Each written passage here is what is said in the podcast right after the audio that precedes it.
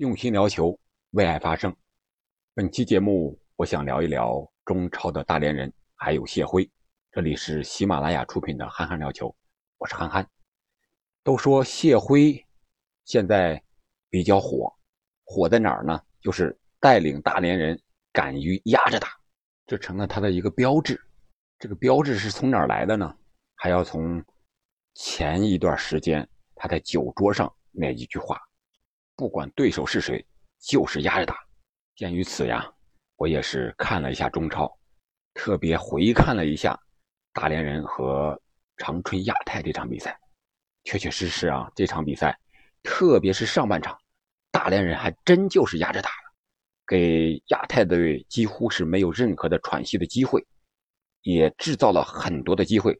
大连人上半场也是一比零领先，而且这个进球啊，就是通过。后场的一个逼抢，然后他们回传失误，然后沿向闯下底一个传中，呃，老将商隐一个倒三角接应，打球门上角，将比分改写为一比零的。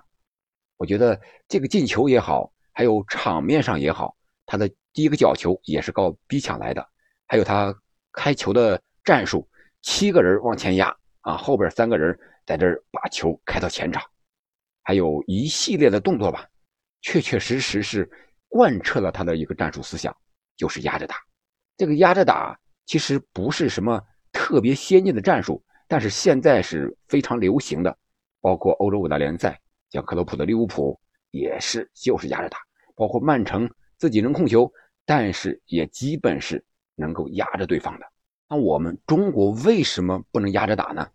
可能还是鉴于我们球员的实力。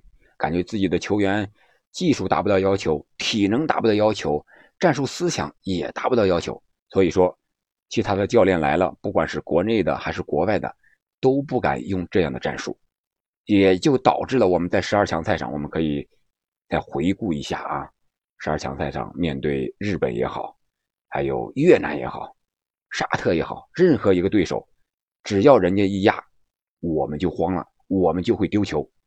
这正是中国球员所怕的，所以说谢辉敢于用压着打，我觉得他至少是一股清流。中国足坛现在是一潭死水的情况下，确实是需要一股清流的，注入这一股清流，也许会让中国足坛或者说是中国足球能够起死回生。当然，中国足球还需要一条鲶鱼，谢辉就是一条鲶鱼。但是我觉得现在的谢辉更像是一个孤勇者。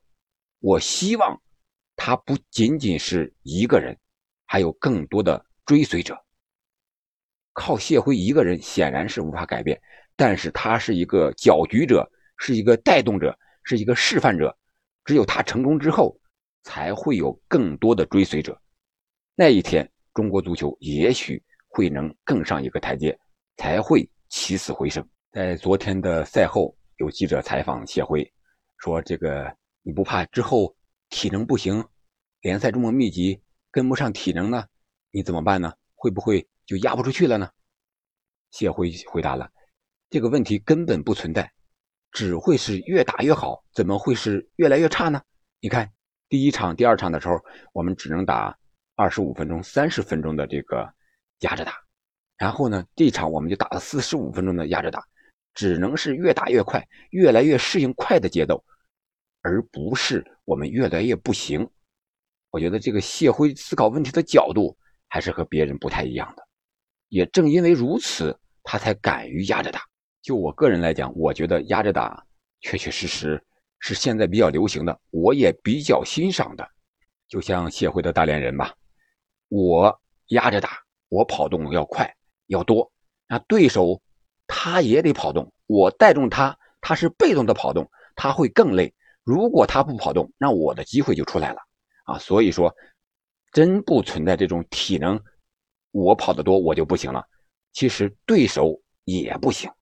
我想也正是因为谢辉看到了，在我们中超这个水平线上，不管是哪支球队，冠军的也好，保级的也好，之前的王牌的也好，还是升班马也好，遇到逼抢的。都不行，都会慌乱，都会出错。你看长春亚泰就是你看看他全场有多少失误，什么界外的、角球的，还有这个传球不到位的，啊，都是大连人逼抢出来的。